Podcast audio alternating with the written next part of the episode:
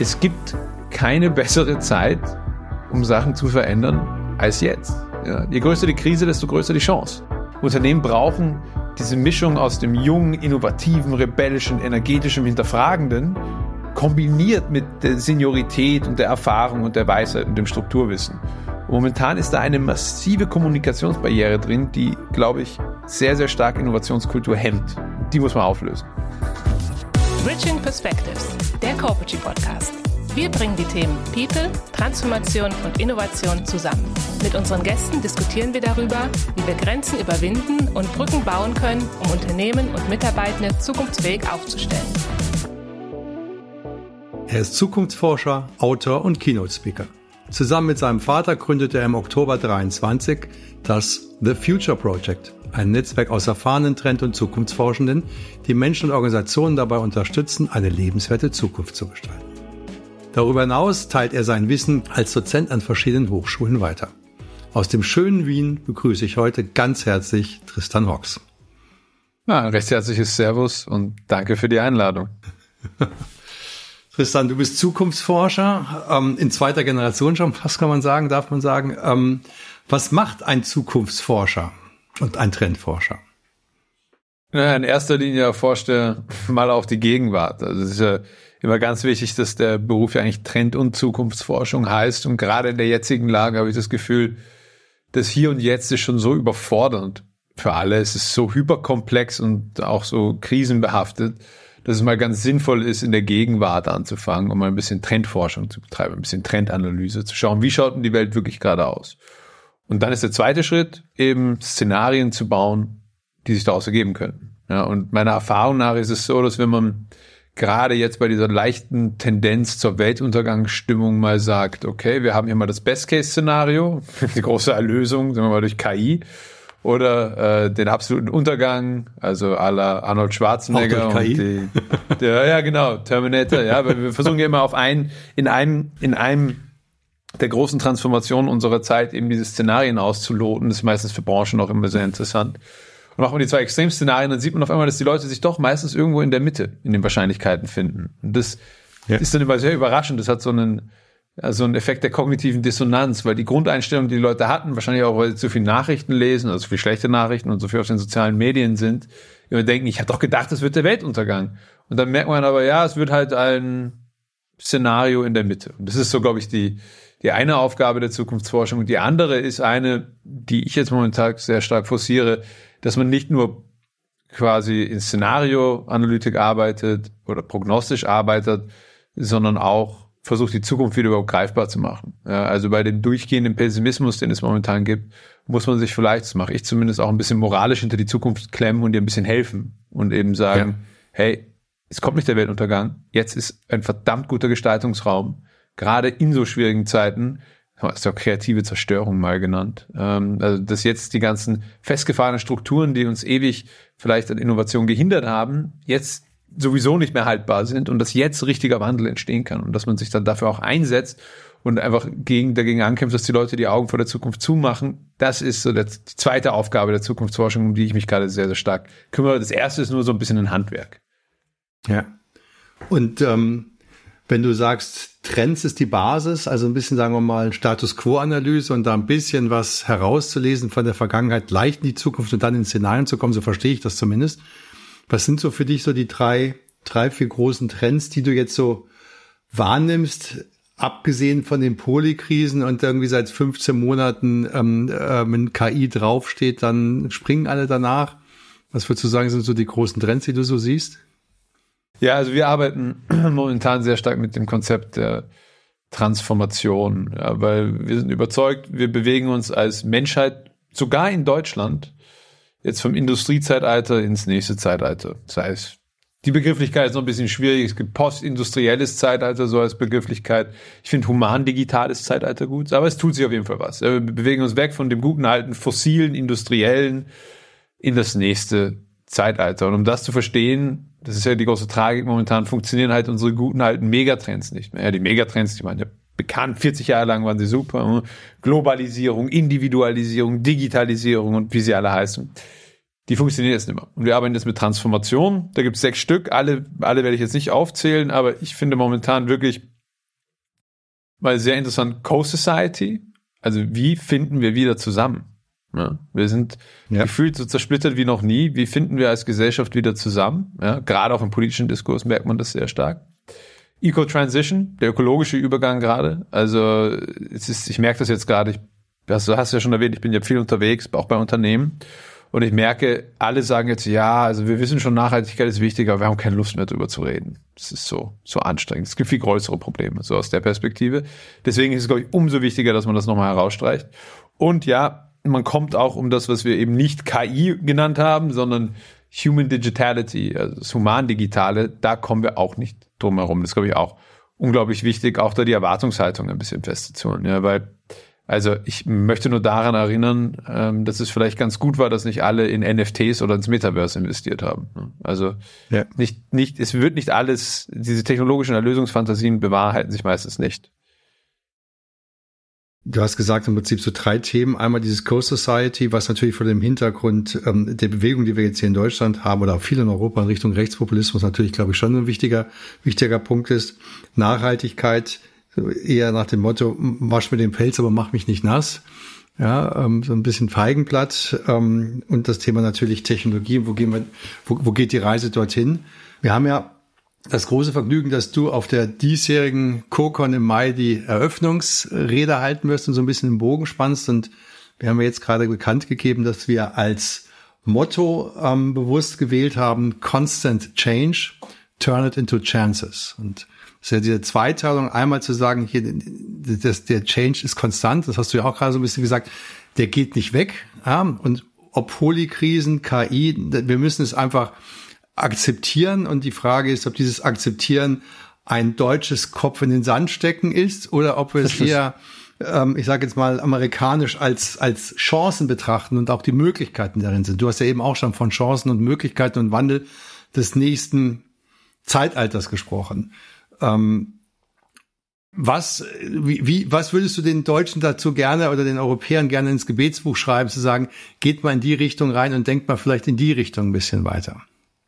Also, der Begriff Polykrise, den verwenden wir momentan nicht mehr, weil die Polykrise haben wir irgendwie schon gefühlt seit Ewigkeiten. Ja? Also, äh, seitdem die sozialen Medien die Aufmerksamkeitsökonomie so groß gemacht haben, wird ja dauernd nur von allen Krisen gesprochen. Wir haben immer viele Krisen, ja.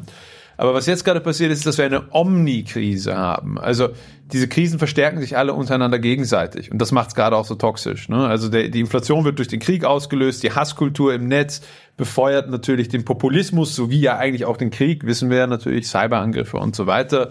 Der Generationenkonflikt, der sowieso schon ewig da ist, wird jetzt nochmal vom Fachkräfte und vom Arbeitermangel verstärkt. Das wird auch wieder durch die Inflation getrieben. Also man sieht, die hängen alle irgendwie miteinander zusammen Krisen unserer Zeit und verstärken sich eben gegenseitig. Das heißt, sie stapeln sich nicht aufeinander, sondern sie werden sozusagen unförmig groß auf einmal alle miteinander. Ich glaube, das ist so einmal die, die, die Gegenwartsanalyse. Und man muss sagen, Deutschland ist momentan natürlich, weil es einfach momentan heißt, wir kommen weg vom fossilen industriellen Zeitalter und Industrie. Das können wir. Wir sind geil in der Industrie. Das, die Industrie in Deutschland wurde zweimal zerstört, völlig wieder neu aufgebaut und man ist wieder ganz an die Spitze der Welt gekommen. Ja? Also das können wir. Und jeder Abschied ist aber halt auch schwer. Und ich glaube, diese Abschiedsphase, mit der kommen wir gerade nicht ganz klar. Ja? Also Industriestandort Deutschland, den wollen wir zurück den wird's halt irgendwann nicht mehr geben in dem Sinne. Ja, natürlich werden wir noch Sachen produzieren, aber die Industrie als einzigen Motor für die Wirtschaft, das ist, das ist halt Schmäh von gestern. Ja, gerade auch wenn man an, wenn man Leute anstellen will, in großen Fabriken, in Industriehallen, in Produktionsstätten, da sind Maschinen einfach effizienter und das müssen wir immer auch akzeptieren. Ja, da wo hohe Redundanzen sind, da machen es die Menschen. Und zum Thema Chancen, ja, ich meine, ich habe es vorhin schon kurz kurz angeschnitten. Es gibt keine bessere Zeit, um Sachen zu verändern, als jetzt. Ja, je größer die Krise, desto größer die Chance. Das muss man einfach so sagen. Und jetzt habe ich, teil, hoffe ich, teilst du auch meine Analyse, ey, wir sind gerade nicht in einer üblichen Polykrise, sondern wir sind wirklich in einer Omnikrise. Da kann man so viel verändern wie noch nie. Und wenn man dann sich eben nicht in diesem deutschen Sinne einfach nur alles zu Tode nörgelt, ja, also wenn, wenn ich mir anschaue, den politischen Diskurs rund um die Wirtschaft momentan, kann man ja nur durchdrehen. Ich habe jetzt ein paar, für, für ein paar Medienträger so Interviews dazu gegeben, wo ich gesagt habe, Leute, so schlimm ist es auch nicht. Ja, also dieses Deutschland der kranke Mann Europas, Deutschland geht unter und so weiter, wie oft ich das schon gehört habe und ich bin jetzt wirklich nicht so alt. da denke ich mir, also irgendwann muss man doch akzeptieren, dass man es nicht schaffen wird, das zu einer selbsterfüllenden Prophezeiung zu machen, sondern Jetzt ist ein Übergangszeitalter und jetzt kann man so viel verändern wie noch nie. Und gerade Deutschland, das ja so eine leichte Tendenz zur Überbürokratisierung hat, ja, das mögen wir ja auch ein bisschen, ne? Also das muss man auch ja. zugeben. Ja. Ähm, gerade jetzt merken wir, dass ganz starre Strukturen und Hierarchien nie, momentan nicht so gut funktionieren. Ja, also wenn man innovativ sein möchte, wenn man wachsen möchte, dann geht es momentan damit einfach nicht. Und das merken wir alle. Und das heißt, die werden jetzt auch aufgelöst mit der Zeit. Und das ist auch gut. Das ist ein wichtiger Prozess. Also nur ein Idiot würde so eine Krise wie die jetzige verschwenden, wenn man das kurz zusammenfassen darf. Das ist so ähnlich wie Costoliani das schon früher sagte. Ne? Du musst kaufen, ja. wenn, wenn du Kanonen knallen hörst. Ja?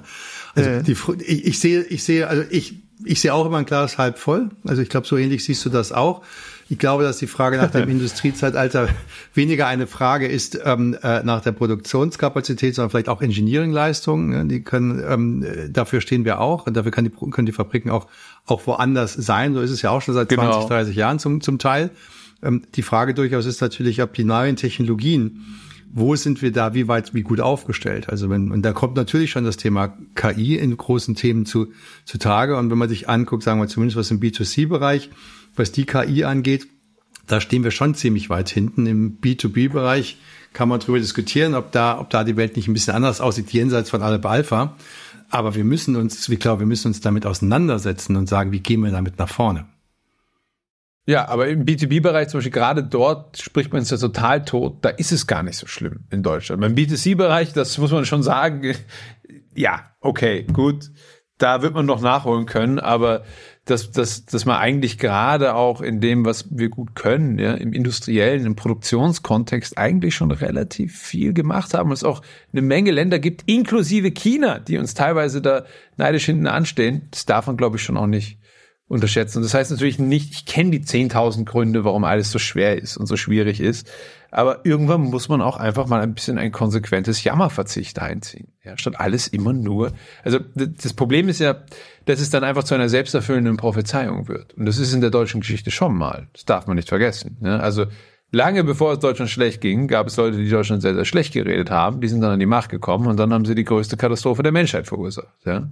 ja. Und da sollte man sich nochmal vor Augen führen, dass so nicht nur individuelle, menschliche, psychologische, selbsterfüllende Prophezeiungen wahr werden können, sondern gerade im gesamtgesellschaftlichen sich das nochmal viel stärker vervielfältigen lässt.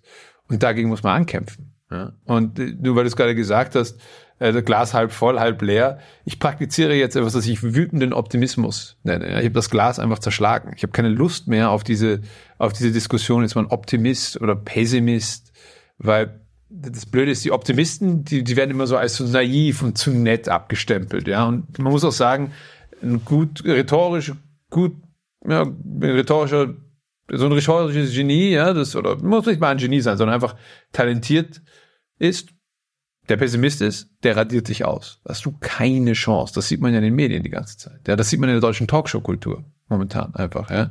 Das heißt, wenn man, wenn man das beiseite lässt und mal sagt, okay, ich bin nicht Optimist oder Pessimist, sondern ich bin Possibilist. Ich zeige, was ist möglich ja. jetzt gerade alles. Dann ist man, glaube ich, dem Wandel und den Chancen schon mal einen Schritt näher. Und dann, das ist vielleicht auch noch mein Alter, muss man meines Erachtens auch noch eine Prise Wut da reintun. Ja, weil ich finde, man kann auch etwas verlangen von der Zukunft und von der Gesellschaft und auch von sich selbst. Und man braucht momentan auch einfach Energie. Ja, momentan braucht es viel Energie, um nicht in diesen passiven, ja, in, diesen Auf, in diese Aufgebungstendenzen einfach hineinzurutschen, die ja gerade bei meiner Generation gerade ganz stark passieren, wo man sagt, naja gut, also dann werden wir halt auf einer verkohlten Erde leben und alles wird schrecklicher. Und ja, dann, warum, warum soll man dann noch kämpfen? Ja, deswegen wütender Optimismus. Ich glaube, also wütender Optimismus ist erstmal Glas zerschlagen ähm, und dann und dann gucken, wo die Flüssigkeit hingeht in Anführungszeichen. Ja, ähm, ich hatte auch ähm, mich mit einem Freund letztens unterhalten und darüber gesprochen. Kennst du diese Mausgeschichte? Ne? Zwei Mäuse sind in in einem Milchtopf drin und die, der Pessimist irgendwie, der der sagt, ich habe eh keine Chance, geht unter. Und dann war immer der Optimist.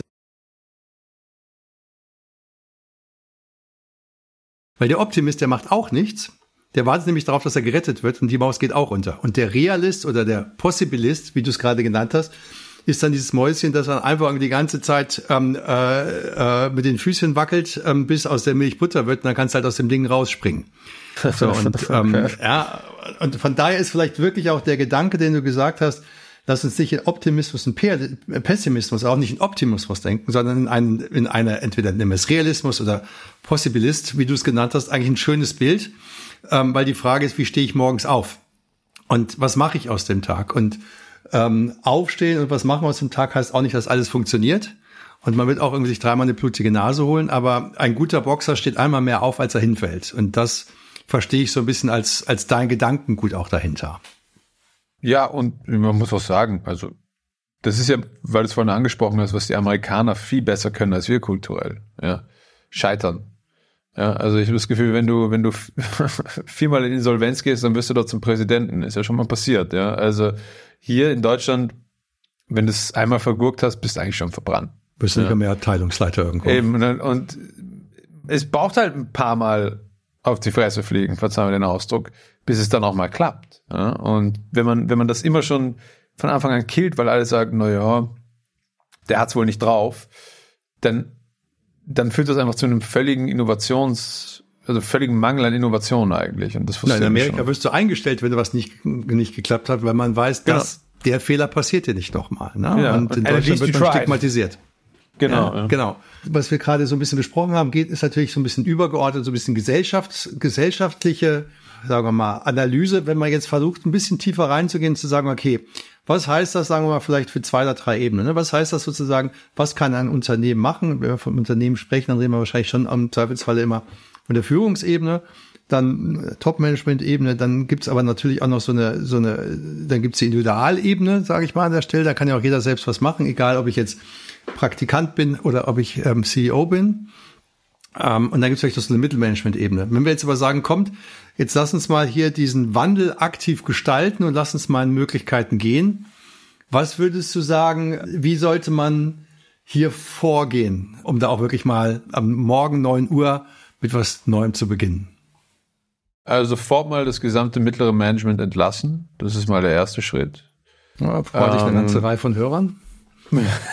das war ja auch der, der, österreichische Sarkasmus, ja. Aber man muss halt sagen, mo momentan ist es halt so, dass ich mache die Erfahrung vielen Unternehmen, dass das mittlere Management das ist, das eben jetzt sehr, sehr lange eben sich mit dem, mit dem Micromanagen beschäftigt hat, ja, die eben sehr, sehr gut sind, die bereits bestehenden Abläufe zu kennen und sie äh, effizienter zu machen. Und das ist momentan nicht mehr der richtige Zugang.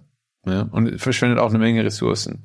Und gerade wenn man zum Thema KI spricht, also momentan äh, sieht man ziemlich klar, dass das genau die Rollen sind, die auch der, die KI übernehmen kann. Ja, das heißt, was das mittlere Management jetzt dringend machen muss, ist diese Soft Skills, über die man früher immer so hämisch hergezogen ist, ja, wo man gesagt hat, ja, wir machen alle Soft Skills, ja, aber in Realität, ja, das hat niemand gemacht. Also das war halt immer nur so, ja, ja, wir sind eh nette Menschen und so, aber in Realität war das, war das immer ein bisschen zynisch, dass man die jetzt wirklich erlernt. Ja, jetzt wäre der Zeitpunkt dafür, weil gerade jetzt ist Aber ist das Thema Mittelmanagement rauszunehmen nicht schon irgendwie ein Thema, das es seit 20 Jahren gibt? So immer so irgendwie, wir müssen irgendwie flache Hierarchien haben, wir müssen schnellere Entscheidungswege haben, wir müssen die Mitarbeiter ja, ja, aber mit das war immer zynisch, oder? Das war ja immer zynisch. Man hat es halt immer gesagt, um, um zu suggerieren, dass man, dass man eh darum bemüht ist, aber in der Realität hat sich das nie getan, weil es es nicht brauchte. Brauchte es ja auch nicht. Außerdem, ich kann nicht bestätigen, weil vor 20 Jahren war ich 10 Jahre alt. Ne? Da kann, kann ich dir nicht ja. sagen, wie lange man das schon Gut. sagt. ja, aber wir reden ja auch über Dinge, die 50 Jahre alt sind und die haben wir vielleicht ja, nicht ja, erlebt. Ja, trotzdem schon, reden schon wir wahr, darüber. Aber, ja. ja, schon wahr. Nur, also das ist schon, das ist schon so, dass es jetzt momentan einen ökonomischen Grund dafür gibt. Ja? Und da, daran ändert sich das, ja, weil jetzt, also es ist die Erfahrung, die ich gemacht habe mit Unternehmen und ich habe doch das eine oder andere schon beraten, auch über längere Zeiträume. Das ist ganz oft das mittlere Management sind, sind die, die eben die starren Strukturen hergestellt haben. Das war auch ihre Aufgabe. Das darf man nicht vergessen. Deswegen ist die ja auch so eine große Kränkung gerade dahinter. Ja. Also deswegen ist ja so sagen ja viele auch. Genau. Ja, genau, weil das haben sie gelernt. Das konnten sie verdammt gut. Das hat ja auch zu dem riesigen wirtschaftlichen Aufschwung Deutschlands geführt. Ja. Und jetzt aber ändern sich diese Rollen und ich habe zumindest momentan das Gefühl, dass es eine Menge Unternehmen gibt, wo das mittlere Management die Unternehmenskultur Geisel hält. Das ist schon so, ja, weil die können nicht loslassen. Und da geht Welche Unternehmenskultur braucht man's? Braucht man, um sagen wir, in Wandel zu kommen? Also mein großes Thema ist natürlich, ähm, dass es eine, dass man eine Generationsdurchmischung erzeugt. Also das ist so eine Sache, die, die ich merke, die momentan viele Unternehmen lehnt, dass das Stellen immer in der Hierarchie nach Seniorität vergeben werden, ähm, aber es manchmal auch ganz, ganz sinnvoll ist, ich sage es jetzt mal vorsichtig, so jüngere, rebellischere Stimmen ähm, an, an gewissen Entscheidungspunkten zu haben, weil die eben, man kennt es ja bei vielen Themen, äh, gerade im Bereich der Digitalisierung und so einfach ein bisschen weiter vorne sind. Ne? Das ist ja auch in der Natur äh, der Sache und der Generation. Ja, also es gibt ja diese wunderbare Kulturtechnik des äh, Reverse Mentorings, das kann ich mal kurz erklären, wo man eben, also normalerweise hat man immer einen Senior und Junior und der Senior erklärt dem Junior, wie die Welt funktioniert. Ja, ist ja eine ganz gute Angelegenheit auch. Und dass man das aber mal, sagen wir mal, zwei Tage im Monat zumindest umdreht. Ja, dass der Junior dem Senior erklärt, wie die Welt funktioniert. Und dann sieht man mit ganz anderen Augen. Und das ist sehr, sehr wertvoll. Ja. Unternehmen brauchen diese Mischung aus dem jungen, innovativen, rebellischen, energetischen, hinterfragenden, kombiniert mit der Seniorität und der Erfahrung und der Weisheit und dem Strukturwissen. Und momentan ist da eine massive Kommunikationsbarriere drin, die, glaube ich, sehr, sehr stark Innovationskultur hemmt. Die muss man auflösen. Also ich glaube, dass gerade in den letzten fünf und zehn Jahren so viele technologische Vorsprünge oder Sprünge stattgefunden haben, dass dieses Reverse Mentoring extrem wertvoll ist, ähm, äh, weil es einfach so schnell ist und so unklar ist und man von daher, glaube ich, wirklich von beiden Generationen lernen kann. Ähm, du hast die Lehmschicht sozusagen des Mittelmanagements angesprochen. Sagst du, die, die Mitarbeitenden selbst unten sind sehr viel offener für Veränderungen und ähm, äh, die ganz oben haben sowieso ihre Ideen, wie es sein müsste. Das wird alles gehemmt oder gibt es noch mehr, was, was sich verändern muss? Ja, ganz, ganz oben zumindest meine Erfahrung. Ich bin schon bei, bei ein paar C-Ebenen durchspaziert. Ähm, denen ist eigentlich egal. Ja, weil die, die, die haben, die haben nicht wirklich das Problem, dass sie sich in ihrer Macht oder in ihrer Hierarchie fühlen oder bestätigen müssen, weil die haben sie halt schon, die sind ja ganz oben. Ähm, und die interessieren halt das interessiert auch immer mich nur. Mich interessiert nicht, dass es Friede, Freude, Eierkuchen ist und allen im Unternehmen so gut geht und alles so nett ist und keiner böse zueinander ist und so. Das ist zwar schön und gut, aber mich interessiert im Ende immer nur Produktivität. Ja? Wie viel Zeit ja. stecke ich rein, wie viel kriege ich raus? Das ist, was mich nicht nur betriebswirtschaftlich, auch volkswirtschaftlich interessiert. Und das, dem obersten Management ist es, ist, ist, wie man da hinkommt, egal. Die sehen ja nur den ja. Output. Und Output ist ja. das, was es zu messen gilt und nicht mehr Arbeitsstunden. Und das mittlere Management ist halt gewohnt, eine Arbeitsstunden zu messen. Und da kommt das Problem. Und erfahrungsgemäß die Mitarbeiter und Mitarbeiterinnen, die wissen eigentlich eh immer genau, was sie brauchen. Ja. Den hört man nur nicht zu, aber die wissen es eigentlich meistens. Ja, ja, also, jeder weiß ich nicht genau, aber du hast ja selbst auch gesagt, die ja, Das war jetzt natürlich ja, also, pauschalisiert. Ja, ja, klar, klar, klar. Das heißt, was, wie muss, was muss das, was muss das deutsche mittelständische inhabergeführte Unternehmen von der Schwäbischen Alb ändern, damit es auch in 50 Jahren noch erfolgreich ist? Weil dafür steht ja Deutschland, genau diese mittelständischen Unternehmen, die wir haben, vielen Hidden Champions.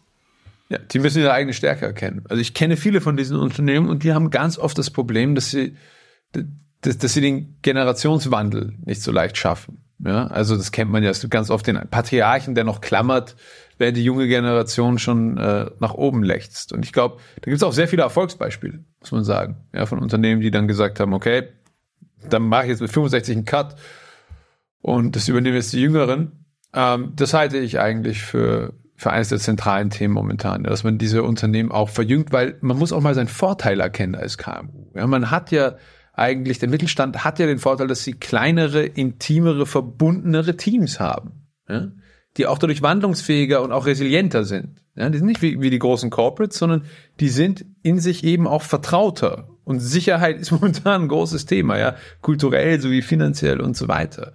Also ich glaube, der Mittelstand muss sich auch mal wieder sein, den, also ich hasse dieses Wort, aber sie eigentlich ihren USP wieder mal vor Augen führen. Das ist es eigentlich, ja. Wenn man ein bisschen kleiner ist, dann ist man auch agiler, dann kann man auch mal was verändern, schneller. Und da ist auch Scheiterkultur ein bisschen leichter, glaube ich, zu lernen, weil man sich ja doch irgendwie eigentlich vertraut und gern hat. Und es gibt, es gibt auch viele sehr, sehr erfolgreiche Mittelständler, die da eben, die auch die Hierarchien runtergedrückt haben. Ja. In den Corporates da wird das immer gesagt, ich kenne das ja, ich kenne die ja alle. Und wenn, man mal mit denen, die sagen immer, ja, bei uns haben wir, also jetzt in den Groß, Großunternehmen, ja, wir haben eine große Vertrauenskultur und bei uns ist Vertrauen ganz, ganz wichtig. Und wenn man dann ein paar Bier in die reinschüttet, dann sagen die im Ende immer, ja, ja, Vertrauen ist gut, aber Kontrolle ist besser. Ja. Und ich will jetzt nicht sagen, dass gar keine Kontrolle sinnvoll ist. Aber man sieht schon, dass in diesen sehr, sehr spitzen Corporate-Strukturen es natürlich viel, viel schwieriger ist, ähm, diese Hierarchien runter abzuflachen und auch einfach eine Vertrauenskultur zu schaffen, wo man nicht jede Sekunde nach nachmicromanagen muss. Und diese Stärke zu erkennen, dass gerade auf so einem volatilen Marktumfeld jetzt gerade man als Mittelständler doch eigentlich eine relativ agile ja, Firmenkultur haben könnte, das ist es, glaube ich. Ja? Also da, da sind wir dann auch wieder bei dem Thema, sich dauernd schlecht zu reden als Wirtschaftsstandort und so. Ich meine, die Menge an Hidden Champions, die Deutschland hat, ist ja eigentlich pervers. Egal, wo man in der Pampa rumfährt, irgendwo ist da immer irgendein Weltmarktführer. Das ist so, ja. Die sind gar nicht mal klein. Die machen nicht mal richtig viel Umsatz und man hat die Namen nie ja. gehört. Ja, fix. Und was würdest du sagen? Also da, da du plädierst ja sozusagen dann schon für flache Hierarchien, wobei ich mir immer so sage, auf der einen Seite wünschen sich alle flache Hierarchien, aber am Ende möchten sie gerne jedes Jahr irgendwo einen neuen Titel haben, der ein bisschen, ein bisschen Aufstieg bedeutet. Das finde ich immer so eine sehr interessante ähm, äh, ähm, Paradoxum, das wir hier eigentlich haben. Ne? Ähm, siehst du das ähnlich oder machst du andere Erfahrungen? Also ich komme aus der Kultur- und Sozialanthropologie und wenn es eine Sache gibt, die man in der Stammes- und Gesellschaftsforschung lernt, ist, dass es ohne Hierarchie nicht geht. Also äh, ich will, will hier keine Anarcho-Unternehmen schaffen, ja, sondern ich will, ich setze mich gegen die Hierarchiestruktur ein, die Prozesse lähmen. Und die haben wir ja. jetzt mittlerweile. Ja. Wenn Hierarchie ja. als Selbstzweck da ist und als Eigenlegitimierung und nicht eigentlich als Struktur, um innovativ zu bleiben, sondern als Struktur der individuellen Selbstlegitimierung, dann wird's lähmend. Und das haben wir ja. eben ganz oft. Es ist eine Illusion, keine Hierarchie haben zu haben. Ich kann es nur empfehlen. Ich habe solche Unternehmen auch schon gehabt, ja, ja. wo es keine gibt. Das treibt einem in den Wahnsinn. Ja, wenn bei jeder ja. Entscheidung, vor allem wenn man so viele schlaue Leute hat, wo eigentlich jede, jede Entscheidung relativ gut wäre, sie muss nur entschieden werden, aber sie wird es nicht, weil jeder einfach immer damit rumbreit, dann ist Hierarchie schon ganz sinnvoll. Ja? Nur wir wissen alle, Hierarchie hat auch einfach teilweise abstruse Formen angenommen. Ja? Also wenn wenn wenn es Unternehmen gibt, wo sich wo sich die C-Ebene, gab es gerade neulich einen Bericht, in einem Jahr 217 Millionen Dollar ausgezahlt hat, dann muss man sagen, das ist fürs, fürs, Individuell, fürs Individuum vielleicht ganz schön, aber es bedroht halt irgendwann den sozialen Frieden. Ne? Absolut. Absolut. Und aus dem Absolut. Winkel komme ich da eher. Nein, ich, also das ist ja irgendwie der, der, der Blick, ähm, irgendwie alte, alte, alte ähm, Organisationsstrukturen versus einen holokratischen Ansatz. Und die Frage ist, wo, wo, wo findet man sich sozusagen dazwischen wieder, um flache Hierarchien zu bekommen? Ähm, ich glaube, das ist aber auch so das Thema, ähm, wir stellen uns gerade in, ähm, in, in rollenbasiertes Arbeiten auf, ähm, was ich sehr, sehr spannend finde, aber es führt einfach auch dazu, dass man natürlich über das Thema Verantwortung und Eigenverantwortung auch sprechen muss, eindeutig, ja.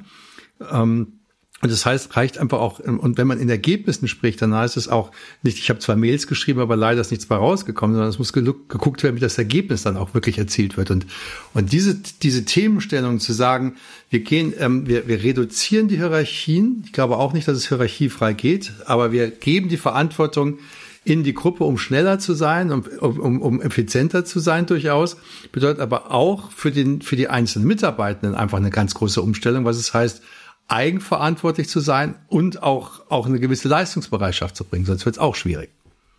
Ja, solange man, und das ist ja eine Sache, die gerade bei den jüngeren Generationen, glaube ich, gerade schmerzt, wenn, wenn sich Output dann auch lohnt. Ja, also momentan äh, haben halt viele Leute der jüngeren Generation, damit haben sie auch teilweise recht, einfach ehrlich das Gefühl, dass sich Leistung nicht lohnt. Ja, und das sage ich aus dem Grund, dass momentan, wenn man nur nach zeitbasierter Arbeit geht, und das tun die meisten Unternehmen, das müssen wir auch rechtlich, ja, der Europäische Gerichtshof hat es bestätigt, der BGH in Deutschland auch, wir werden für unser Sitzfleisch bezahlt, nicht für die Leistung. Das, das steht quasi da drin, ja?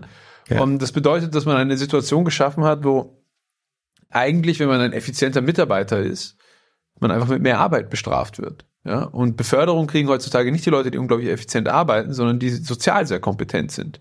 Und wenn man sozial kompetent sein will, dann kann man nicht die ganze Zeit am Arbeiten sein. Da muss man ja auch irgendwie ein bisschen schleimen gehen. Ne? Und das ist, glaube ich, eine total verdrehte Incentive-Struktur und zeigt sehr, sehr schön die alten Arbeitsformen aus dem Industriezeitalter. Ne? Mit das Fließband läuft, acht Stunden Schichten, wunderbar, geht. Ähm, und der neuen Arbeitswelt die nicht mehr darauf basiert, aber noch immer so gehandhabt wird und auch in den arbeitsrechtlichen Modalitäten.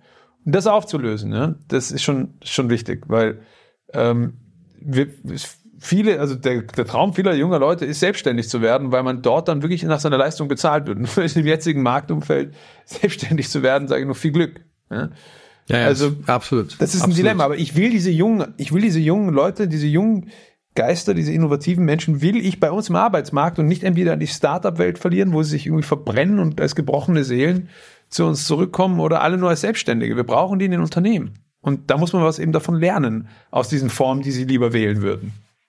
Wobei ich nicht ganz sicher bin, ob ich, ob ich, ob ich dir zustimme oder vielleicht habe ich auch nicht richtig verstanden, weil klar, wir haben irgendwie so ganz verrückte Arbeitszeitgesetze und etc. und deswegen kann man weniger nach Leistung ab, muss man weniger Leistung, dann muss seine Stunden absitzen. Aber die Frage ist ja auch, was mache ich am Ende des Tages in der, in der, in der, in der, in der, in der, oder welche Leistung bringe ich in dieser Stunden? Oder kann ich sozusagen mehr bringen über die acht Stunden? Weil wenn ich im internationalen Vergleich mir angucke, ähm, wie weit Asiaten oder Amerikaner sind, dann ist schon auch eine Frage, ob wir die internationale Wettbewerbsfähigkeit eigentlich noch erhalten, wenn wir wenn wir irgendwo mit unserer Gesamtleistung oder Gesamtoutput pro Einheit immer stärker nach unten gehen.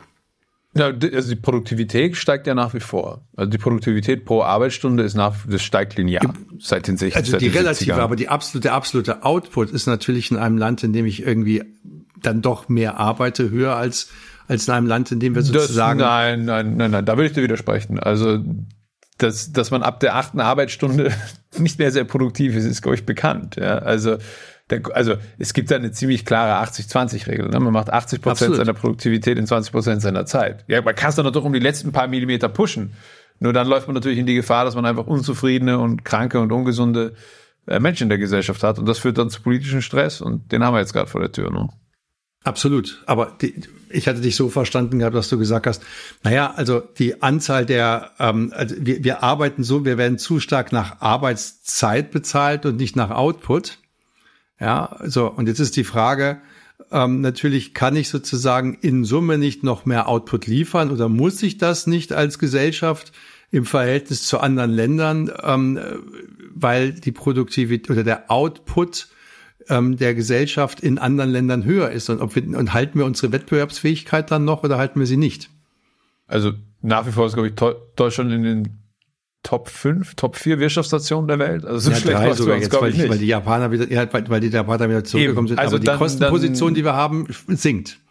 Also, ja. ja, das liegt auch unter Umständen vielleicht eher an dem netten Herrn Putin daneben an ähm, und den, den Gesamtkosten, die man in der Produktion hier deswegen hat also ist ja eine, eine, eine ganz spannende Dynamik, die sich da auch aufgetan hat jetzt mit der, mit der Zeit, dass in allen Diskussionen momentan darüber gesprochen wird, die Leute müssen wieder, die Leute müssen mehr arbeiten und gleichzeitig gibt es ja auch irgendwie dieses Klischee des fleißigen Deutschen.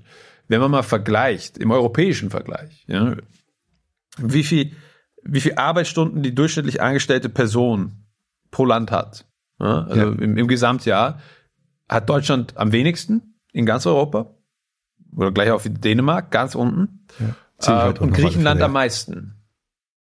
Ja.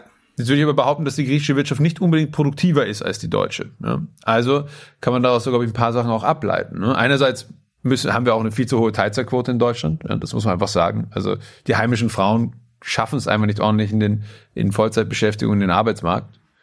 Aber diese Vollzeitbeschäftigungsdiskussion mit Arbeitszeit und so, die wird sich in den nächsten 20, 30 Jahren noch legen. Ja, also ich glaube nicht mehr, dass wir in 20, 30 Jahren noch immer in Arbeitsstunden argumentieren, weil es ja auch stimmt, es wird langsam lächerlich. Ja? Also wenn man jetzt sagt, jo, wir kommen von der 32-Stunden-Woche auf die 28-Stunden-Woche oder auf die 20-Stunden-Woche, dann, dann ist es wirklich irgendwann dämlich. Ja? Also das hat sich ja kontinuierlich reduziert, die Arbeitszeit, während gleichzeitig die Produktivität gestiegen ist führt mich aus dem Gedanken, dass irgendwann dieses Modell, so wie auch eben manch andere Modelle äh, des Industriezeitalters, auch langsam vielleicht einfach zu einem Ende kommen und wir andere Incentive-Strukturen brauchen. Ja? Welche? Output. Und das ist, das ist genau der Punkt, wo ich jetzt wieder aus dem mittleren Management zurückkomme. Das mittlere Management wäre in der perfekten Lage, jetzt, wo sie ihre Teams, ihre Prozesse gut kennen, herauszufinden, wie können wir die Produktivität bei uns messen anhand, das ist von Unternehmen zu Unternehmen unterschiedlich. Ja, Zeit als Indikator ist ja so dankbar, weil es über alle Branchen hinweg einfach genommen wurde. Ja, man hat es über alle genommen und muss auch sagen, in manchen Berufen ist Zeit auch sehr, sehr gut. Ja, also ich will auch nicht, dass die, dass der Polizist oder der Arzt nach Leistung bezahlt wird im Sinne von, also der muss am Tag nur zehn Leute bestrafen, der Polizist, und dann kann er Feierabend. Ja. Das würde jetzt ziemlich schlechten Incentives führen. Ähnlich beim Arzt, so, wenn er seine zehn OPs fertig hat, kann er heimgehen. Also es gibt natürlich Berufe, wo das keinen Sinn macht, aber vermehrt ist es eben so, dass man an Leistung gemessen werden sollte. Und wie die eben individuell von Unternehmen zu Unternehmen gemessen wird, das wäre die Aufgabe des mittleren Managements. Ja? Weil Micromanagement is over. Und jetzt ist die Frage, was ist die nächste Ebene? Das könnte jetzt große, der große Sprung für das mittlere Management zu sein, statt sich an der Vergangenheit festzuklammern, eben zu sagen, wie lernen wir Output zu messen? Und ich habe dieses Experiment schon mit, mit Unternehmen gemacht und die drehen dann immer durch, weil sie drauf kommen, ah, stimmt doch.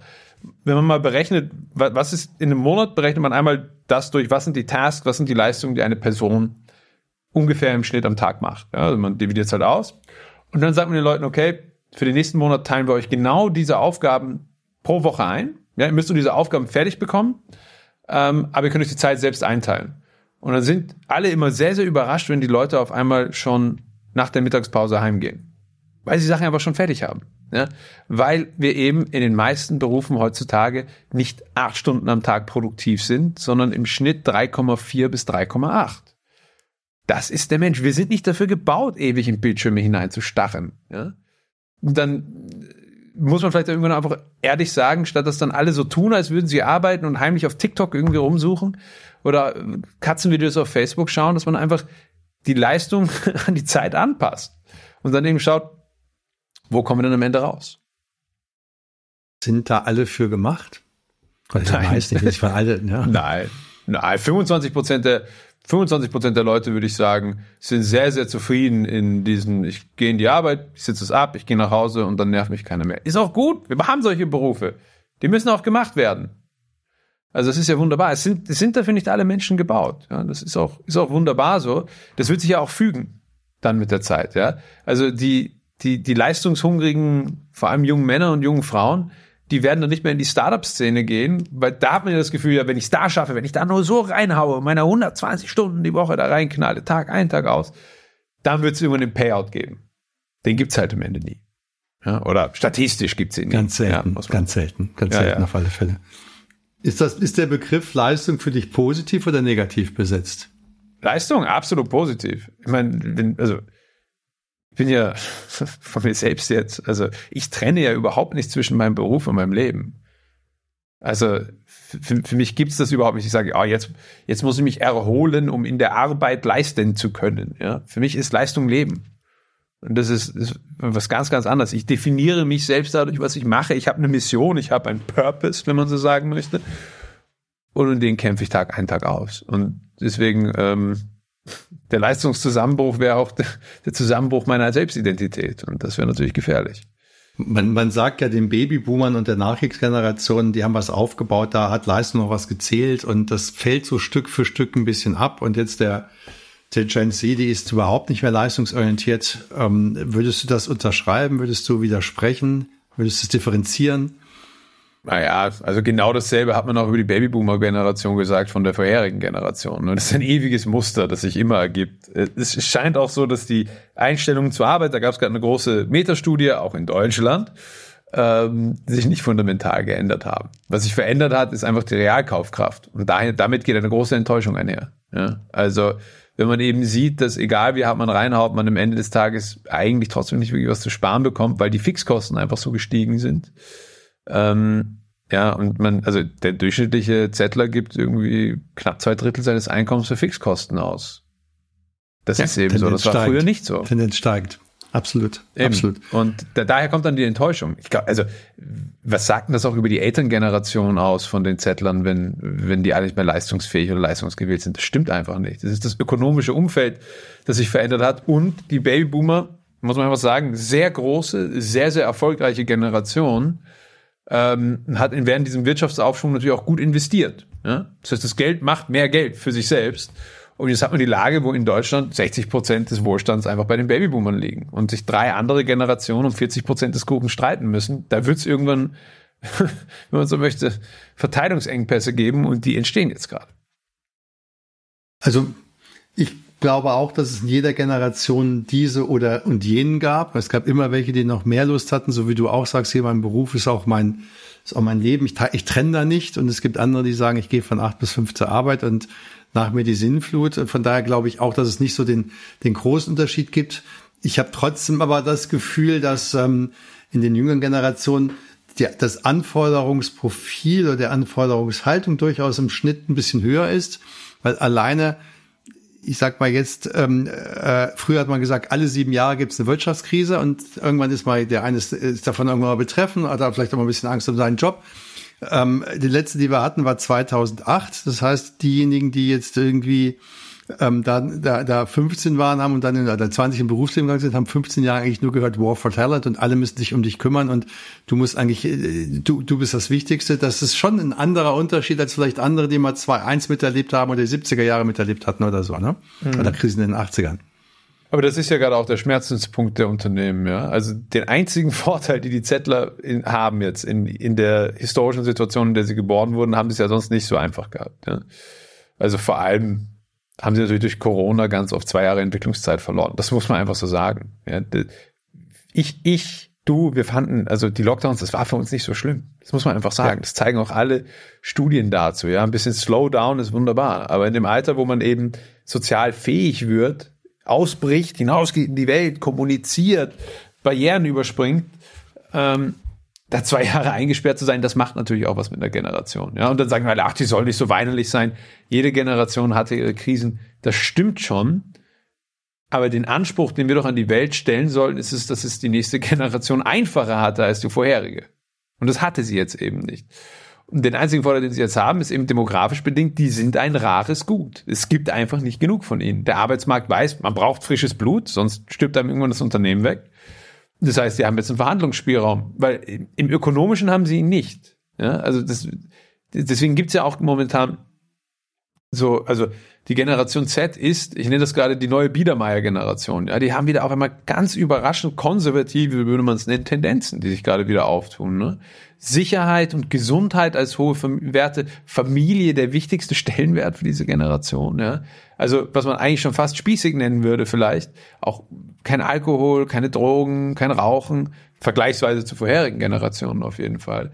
Also man sieht, das entwickelt sich gerade in Richtung Sicherheit zurück und ist auch eine entspannende Dynamik, ähm, weil es natürlich auch bedeutet, dass natürlich auch viele dieser Berufe, wo man eben sagt, ja, von 8 bis 15 Uhr und hinter mir die Sinnflut, ja die können diese Leute auch abwerben. Ja, das geht schon. Also auch diese Unternehmen werden, werden dann nicht sterben. Wenn man Sicherheit und Stabilität als hohen Stellenwert hat, dann kann man auch als klassischer Angestellter wunderbar existieren. Man darf einem dann nur nicht die ganze Zeit dieser Generation noch hinten nachschreien, ihr seid dran schuld, dass die Wirtschaft nicht funktioniert. Ja, und das passiert gerade so ein bisschen. Und äh, die, die jüngste Generation als Sündenbock herzunehmen, finde ich von den älteren Generationen schon fast wieder ein bisschen gar infantil. Ja. Verstehe ich. Wir hatten ja angefangen und über gesagt, hey, und du sagst ja auch, hast, du triffst ja auch ein Plädoyer dafür zu sagen, lasst uns in Chancen denken. Lasst uns sagen, wir haben jetzt hier einen Wandel der, der, der, der Paradigmen, ähm, ein Wandel der, der, der, der, der Industriegesellschaft, der Gesamtgesellschaft. Lasst uns in Chancen denken. Welche Chancen siehst du denn da, die wir, die wir wahrnehmen sollten? Also Chance eins ist sicherlich das gesamte Thema Automatisierung. Ja. Also viele der Berufe, die Menschen nicht gerne machen und das sind halt ganz oft die, die hohe Redundanz, Redundanzen haben, die werden von den Maschinen genommen werden. Das ist gut. Ja, das ist Fortschritt. Ja, das war auch in den Fabriken nicht anders.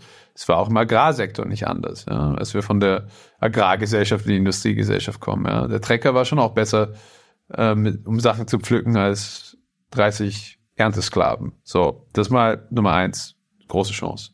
Zwei ist, durch den ökologischen Wandel, auf den sind wir jetzt heute nicht so zu sprechen gekommen, aber ich finde, jetzt sollte man den nochmal erwähnen, wird ein unglaubliches Wachstumspotenzial auch entstehen. So wie damals, als wir angefangen haben, auf einmal drauf zu bemerken, wie geil man fossile, fossile Erdstoffe verballern kann und was man damit für Energien generieren kann, wird genau dasselbe im Bereich der Nachhaltigkeit, also den erneuerbaren Energien passieren. Da sehen wir auch, dass wir gerade so langsam in dieses exponentielle Wachstum kommen. Ja, da ist eine massive Chance drin. Ja, man stelle sich vor, wir haben gerade die großen wirtschaftlichen Probleme, weil wir zu abhängig sind vom russischen Gas. Ja, das ist im Ende die Formel, muss man sagen. Wir sind auch erpressbar damit.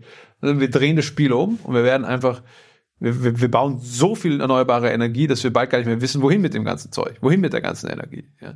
Dieses Zeitalter bekommen. Wir werden irgendwann mal im, im energetischen Überfluss sitzen und uns denken, wie ist mir gerade dahin gekommen. Ja, das wird noch ein bisschen dauern, aber da werden wir hinkommen. Da ist auch eine Riesenchance drin. Und die letzte große Chance, glaube ich, liegt wirklich auch darin, dass wir auch als Menschen wieder verstehen, wenn wir uns im analogen Raum begegnen, also im echten, dann ist die Gesellschaft gar nicht so feindselig gegenübereinander. Also sie stachelt sich nur im Netz auf und dann ist sie vielleicht im Analogen auch manchmal schwieriger, aber eigentlich sind wir kooperative Wesen. Das ist unser großer Vorteil. Ja. Kann ich nur jedem mal empfehlen, sich irgendwann so eine Survival-Show anzuschauen. Da wird man sehen, dass, dass der, der Homo sapien, der versucht alleine in der Wildnis zu leben, immer knapp vom Abkratzen ist. Ja. Wir haben keine großen Klauen, kein dickes Fell, keine spitzen Zähne. Wir sind auf Kooperation angewiesen. Das ist das Einzige, was wir gut können. Und da sind wir aber verdammt gut und da müssen wir jetzt auch wieder hin zurückkommen.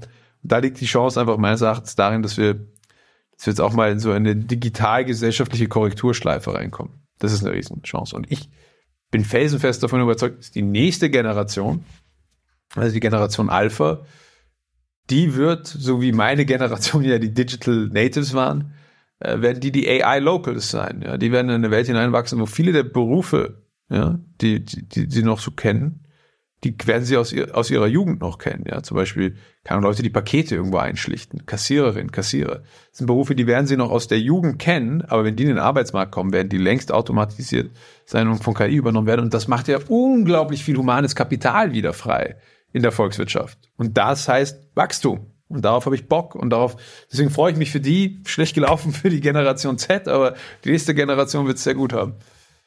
Cool. Du, das sind eine ganze Menge spannende Gedanken. Ähm, ich freue mich, die heute mit dir schon mal so im Vorfeld zur CoCon geteilt zu haben. Die findet ja am 14. und 15. Mai ähm, in Frankfurt-Offenbach im Friedenhagen statt. Du hältst die Eröffnungskeynote. Wir freuen uns alle schon sehr, sehr drauf. Äh, vielen Dank für die ersten Einblicke dazu und ähm, ja, alles Gute dir bis dahin. Hey, danke. Ich glaube, ich freue mich mehr drauf als ihr, aber ich habe extrem Lust auf diese Rede. Bin schon richtig geladen dafür. Also danke dafür äh, und wir sehen uns dann in Frankfurt. Genau. Offenbach. Danke dir. ja, so ist das. Danke. Genau. Bis dann. Mach's gut. Ciao, ciao. Tschüss.